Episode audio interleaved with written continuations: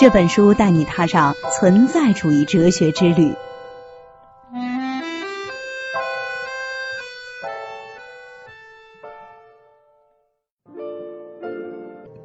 今天给大家带来的依然是二零一六《纽约时报》评选出来的年度十大好书，书名叫《在存在主义咖啡馆》。说起存在主义，可能很多人张口就来：人生是没有意义的，他人即地狱，存在先于本质，自由即选择等等。但这些标语式样的话语，到底是不是存在主义的内核？还有？存在主义本来的样子又是什么呢？很多人可能还知道，存在主义哲学在二战之后风靡全球，成为二十世纪影响最深刻的思潮。他为无数深受战乱、对生活丧失勇气的人提供了一种活下去的勇气。不仅仅如此，战后的政治权益运动、殖民地独立运动、种族平等运动、女权运动等等。可以说，都发端于存在主义哲学思潮。那么，这究竟是怎样的一种哲学，能产生这么大的能量，竟能让一种书斋里的理论成为强大的斗争武器，为全人类的平等、自由与幸福去征战呢？存在主义到底又有什么特别之处呢？今天这本书就是要带领我们返回哲学发生的现场。看看这场至至今天都还在影响着我们每个人的哲学运动到底是如何发生的？和传统哲学不一样，存在主义哲学的发生地不是书斋学者所在图书馆、高校，也不是隐居学者所喜欢的深山、湖畔之类，而是二十世纪法国巴黎左岸的咖啡馆。有人是这么说的：，与其说存在主义是一种哲学，倒不如说它是一种态度。存在主义哲学家们并不是在咖啡馆里整天苦思冥想、搜索文献就写出了这样的哲学，而是他们在咖啡馆真真实实的展开了全部的人生。他们交谈、恋爱、思想、清醒、沉醉，在跌宕起伏的人生中体验世界与自己的关系，并且把这样的思想在爵士乐、舞蹈与政治辩论中推广到全社会。可以说，咖啡馆里的一切就是整个人生的缩影，而人生也正像这流动中的咖啡馆一样迷离曲折。这就是巴黎左岸，流动着迷醉的生命之歌，又高扬着严肃的生存主题。在咖啡馆里，存在主义哲学究竟是怎么孕育出来的呢？那些天才的哲学家们身上又有哪些离奇而又动人的故事呢？接下来，请跟随我的声音，一起进入今天的哲学之旅。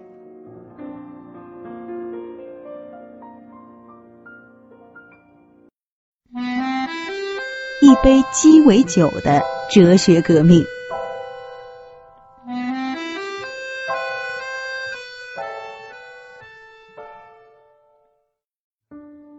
一九三二年三月，一个平常的日子，雷蒙·阿伦从柏林回来了。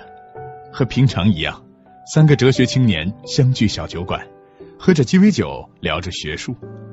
不过这一次有点不一样，阿伦带回来了当时德国最时兴的现象学。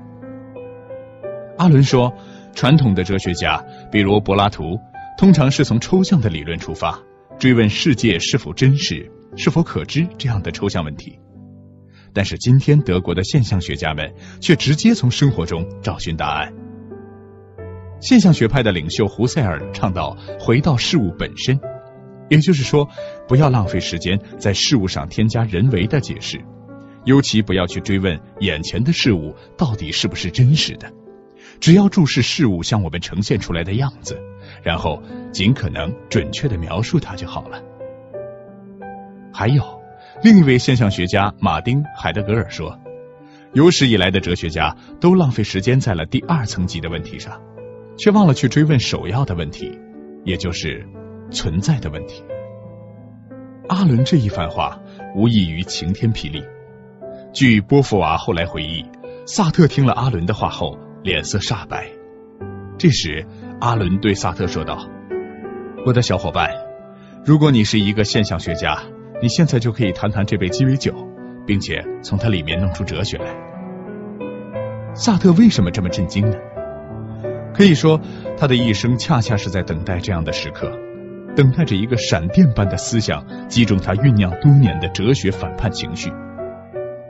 事实上，他们当时已经读过一点海德格尔了，而且萨特还曾在一九三一年翻译了海德格尔的一篇演讲稿。什么是形而上学？但当时他们还完全无法理解这些内容。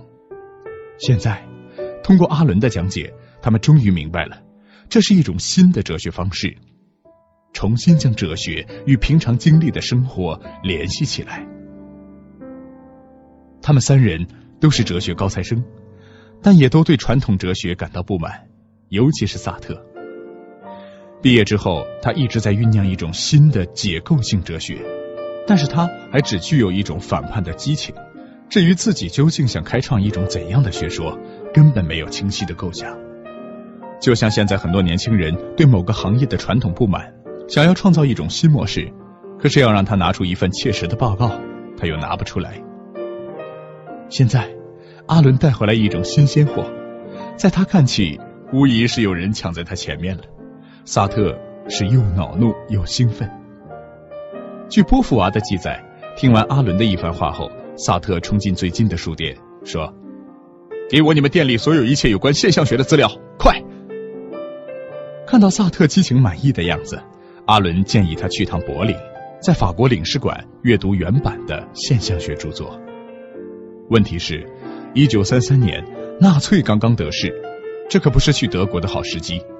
但这丝毫不能阻挡萨特，他毅然决然的放弃教书岗位，于当年秋天前往柏林学习。萨特这一去会发生怎样的蜕变呢？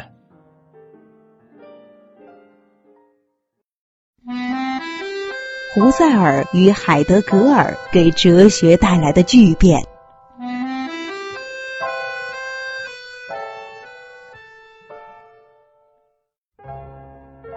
让萨特大受刺激的是来自德国的现象学，这也正是他后来创立的存在主义的思想来源。那么，现象学到底是什么呢？咱们简单从现象学大师胡塞尔和海德格尔说一说。我们知道，西方哲学的奠基人是柏拉图，他开创的哲学核心是理念。简单说就是，人们眼前所看到的世界只是真实世界的一个倒影，真实的世界必须用理智才能看到。比如眼前一个桌子，你知道桌子是什么，但是就算这世上的所有的桌子都消失了，提起桌子，你还是知道桌子是什么，因为你的理智知道桌子的理念。柏拉图的理念论将世界分为形而上的世界和形而下的世界，形而上的世界被认为是真正真实的世界，形而上学被认为第一哲学，是两千年来哲学研究的焦点。一直到了康德，才把这种聚焦扭转。他认为不能轻视我们眼前看到的世界，因为只有这个世界才是我们真正用眼睛、鼻子、头脑感知到的。那个形而上的世界根本玄而又玄，不可探知。康德把哲学的焦点从理念世界移到了人类认识本身，也就是说，不论宇宙本体怎样，只专心探究人看到的世界是不是真实的。但是。个体是有限的，现实世界却是无限的。人到底能在多大程度上认识这个世界？这也正是萨特等人深陷其中的循环问题，让他们苦恼了很多年。胡塞尔的现象学对传统哲学的革新，就在于他又从康德式的认知循环中走了出来。拿一杯咖啡来说吧，如果按照康德对人类知性、理性和审美做严格审查的方式，就会问。我获得了关于一杯咖啡的认识，但我又如何知道我认识的就是真实的咖啡呢？我觉得咖啡好喝，这是一个共识吗？还是只是我个人的感觉？现在胡塞尔的理论倡导我们应该摆脱一切干扰，单纯的从生活中缤纷多彩的现象里认识生活。我不管这杯咖啡的本质到底是什么。我只用专心描述的咖啡在我们意识中呈现的样子，它的颜色、气味、温度、味觉、这些对我来说才是真实的、有意义的存在。可以说，胡塞尔关注的正是人与物之间的关系。海德格尔师承胡塞尔，也强调回到事物本身的样子，但他们之间又有不同。在胡塞尔的观念里，要谈人和事物的关系，显然人和事物原来是分开的，而海德格尔却认为人和事物，也就是主体和客体，根本无法分开。我们只要存在，就必然存在于相互连接的世界当中，没有人可以脱离其他存在物而单独存在。我们经常说旁观者清，海德格尔就认为我们身处世界当中。世界又必须通过我们的意识显现出来，我们与世界融为了一体，所以根本无法旁观的看清事物。而且，海德格尔宣布，从柏拉图以来，人们一直把存在者等同于存在，也就是说，存在是一个动词。人们习惯于探究事物是什么，但在这个问题之前，事物必须先存在着，人也必须先存在着。然后人才能看到事物，思考它是什么，怎么样。而正是因为我与世界一同存在，有时候看起来我就是他者，他者就是我。因为每个人都处在群体当中，那些我自以为属于自己的意识，其实也是来自于世界，来自于他者。比如，你从小就觉得我要好好学习，我要当企业家。科学家、医生，但这些真的是你的梦想，而不是来自于周围人吗？在这样一个根本分不清界限的世界，海德格尔呼吁我们要努力去寻找自我存在的真实性，抵制来自他者的影响。用一句口号来表示，就是 “Be yourself”，成为你自己。纳粹危机来自专制主义的挑战。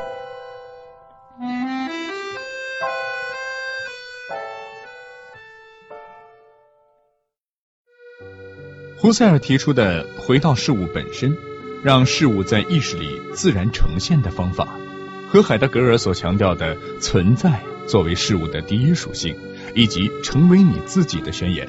在一九三三年，让哲学青年萨特如同遭受电光火石般思想的冲击，这也成为后来萨特创立存在主义直接的思想资源。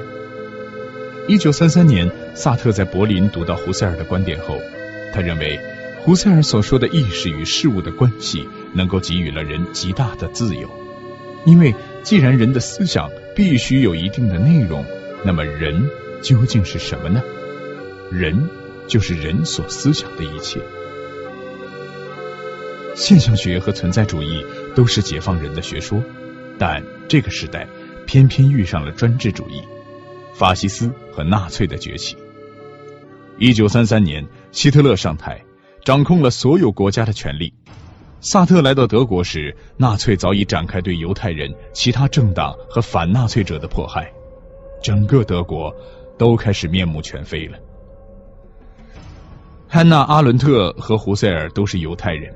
此刻，纳粹正步步紧逼，犹太身份的老师都被赶下台。胡塞尔虽然已经退休，但还是被禁止使用图书馆等设施。他的小儿子早已在一战中战死，大儿子从一战中捡回一条命的一位法学教授也被无情的剥夺教职。这时候，最有希望反对极权主义的应该是海德格尔了。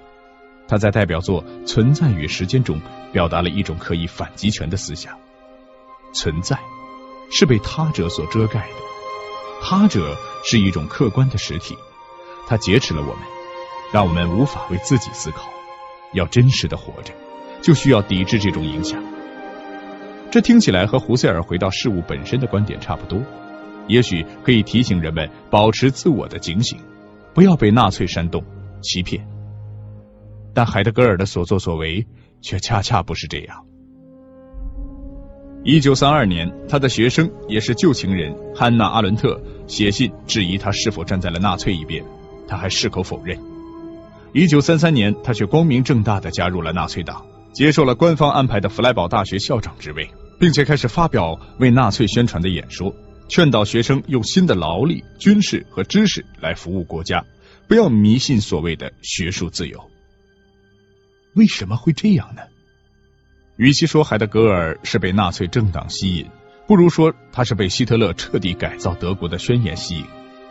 海德格尔认为，人要找到真实的自己，继而也就认为德国应该选择自己的道路。他认为人不应该沉沦，被周围世界同化，庸庸碌碌，要有所作为。这种思想本来可以用来对付强权，但海德格尔恰恰偏向了有所作为的英雄主义，又把希特勒。当做了这个英雄。虽然存在主义的先驱海德格尔被纳粹利用了，但真正把存在主义发扬光大的萨特却接过了存在主义的自由一棒，在后来的一生当中反对专制集权，呼吁人道主义。一九三四年，萨特从德国学习归来，接着又日以继夜的消化胡塞尔和海德格尔的学说，不断创作小说、戏剧、哲学论文。他的存在主义已经萌芽并茁壮成长了，而且他还带领了一大批优秀知识分子学习现象学和存在主义。波伏娃当然不在话下，还有他们的朋友，波伏娃的老同学梅洛庞蒂。后来，梅洛发展了一套有关人类文明和社会经验的学说，成为了法国最杰出的现象学家，影响了此后几代科学家和思想家。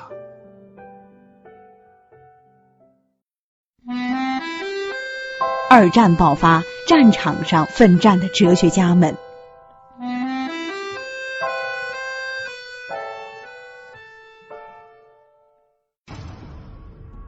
一九三九年，纳粹德国开始了更大规模的侵略，陆续攻占下了波兰和比利时后，开始攻打法国。原本被人们认为是最有力的反纳粹者苏维埃政权，突然倒戈向下，在八月二十三号。与纳粹德国签订了互不侵犯条约。从那一刻起，许多人意识到再也没有能够对抗纳粹的力量，世界大战真的要开始了。不过幸运的是，此前去比利时查阅胡塞尔手稿的梅洛庞蒂刚刚赶回法国，和编剧波斯特、哲学家保罗尼赞等朋友一起度假的萨特和波伏娃也匆忙回到了巴黎。一九三九年九月一号，德国入侵波兰。九月三号，英法对德宣战，萨特应征入伍。有意思的是，因为右眼看不见，萨特并未被派上前线，结果他的军旅生涯反倒比在交际频繁的都市更能静下来读书。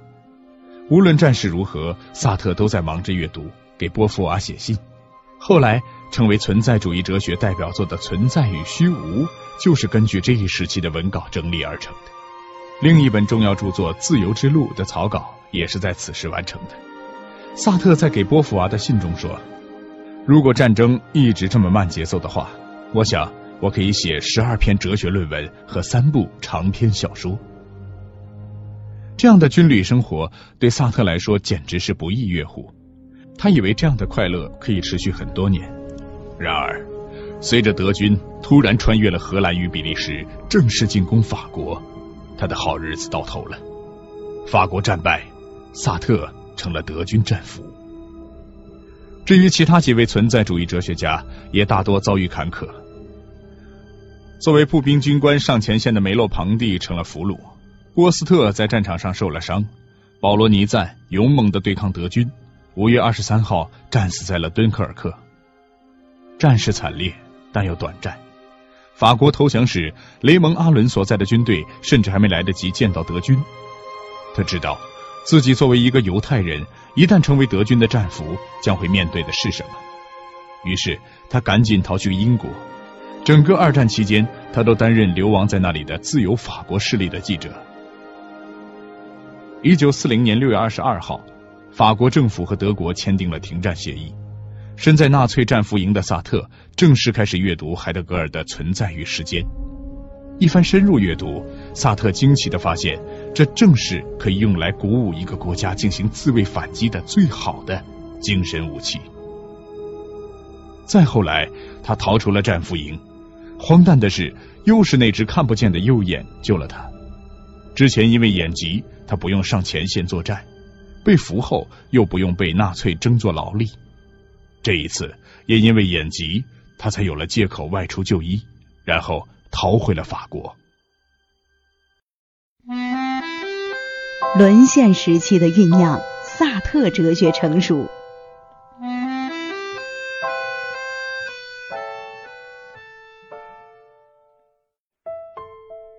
从纳粹战俘营逃出来之后，萨特一路焦急的赶回巴黎。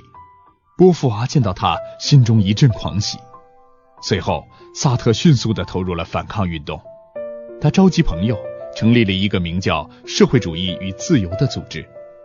这时，梅洛庞蒂也回到了巴黎，加入了萨特的组织。大部分有良知的知识分子都团结在一起，共同抵抗纳粹德国。此时的咖啡馆又重新坐满了许多熟悉的脸孔。以花神咖啡馆为代表的巴黎左岸，依然是巴黎人生活的焦点。因为战时资源紧缺，而咖啡馆有暖气，可以舒适的交谈写作。萨特和波伏娃正是在这里展开了全部的社交生活。幸好巴黎有着举世闻名的古老建筑，连希特勒也不忍破坏。加上德国军队纪律严明。在投降偏安的岁月里，虽然物资紧缺、经济低迷，巴黎人总算还能勉强生活下去。在实行宵禁、配给制、忍受投降屈辱的岁月里，自由成为萨特哲学的主题。这时，他所写的作品包括戏剧《苍蝇》、小说《自由之路》、哲学著作《存在与虚无》，无不在阐述自由。存在与虚无，从书名即可看出。萨特是在向海德格尔的存在与时间致敬，但后者的最终结论是，存在的意义就是时间，而萨特要探讨的是人的存在与自由。什么是虚无呢？萨特举了花神咖啡馆里的一个例子，在咖啡馆的首脸中，一直有两个迷人的捷克女孩，但是突然有一天她们不在了，再也没有回来过。萨特和波伏娃看着那两个女孩曾经流连的空白之处，她们缺席的位置好像比他们在的时候更加引人注目。若不是缺席，萨特和波伏娃不会对他们印象如此深刻。缺席就是这样的虚无。胡塞尔说：“一切意识都是他所意识到的事物，意识本身是没有内容的，它的本质是人与物体的一种相关性。”通过意识的趋向，人才能思索事物。萨特发现，如果说人的属性在于他的意识，而他的意识又是空无一物，也就是虚无，那么人本身就是虚无的，不会被任何具体的事物左右。也就是说，我的本质与我所学过的道德品质无关，与培养过的爱好倾向无关，与曾所受过到的伤害也无关。我不能被过去的一切所定义。萨特颠覆了笛卡尔所说的“我思考，所以我存在”。他说：“我虚无，所以我自由。”他甚至提出一个惊人的观点：自由会吓到我们的，甚至我们唯一无法逃出的就是自由。我们就是自由。是的，人生来虚无，所以人。生来自由，虚无是意识的本来状态，自由是人的天然属性。那么人最终会变成什么呢？正是由他自由的选择决定的。萨特进一步说，人除了自己所选择成为的样子，其他什么都不是。所以，我的自由不受我的种族、阶级、工作、民族、家庭、遗传、童年记忆，甚至潜意识影响。这在那个年代是多么具有破坏力和鼓舞力的思想啊！但是，与自由相应的是责任。萨特也提醒道：既然人的生命在于自己，那么一切结果都要归因于自己。你不能说我从没谈过一次好的恋爱，是因为从没遇到过好的异性；我从没有特别好的朋友，是因为从没有遇到值得相处的人；我没有写出伟大的作品，是因为我没有时间和场所去写。在任何环境中，人都要为自己的选择负责任。这是存在主义的另一个重要原则：认为自己的人生被许多事物所限制，恰恰是在找借口逃避自己的责任。所以，在任何境况下，人都有选择的余地，也都可以为自己负责。即便面对死亡，你也可以选择用怎样的态度来面对它。听众朋友们，听到萨特这样惊人的哲学思想，您有什么感触呢？由于时间原因，我们这次的节目只能暂时到这里了。想知道萨特的存在主义哲学产生了怎样的影响吗？想知道哲学家们是怎样在存在主义咖啡馆里继续碰撞思想的吗？以及存在主义在战后的世界是如何探讨全球命运和社会问题的呢？请不要错过这本书的下集，我在咖啡馆等着你。下周我们继续这趟哲学之旅。我是梁晨洲，我们下期节目再见。本节目由路上读书授权喜马拉雅 FM 独家播出。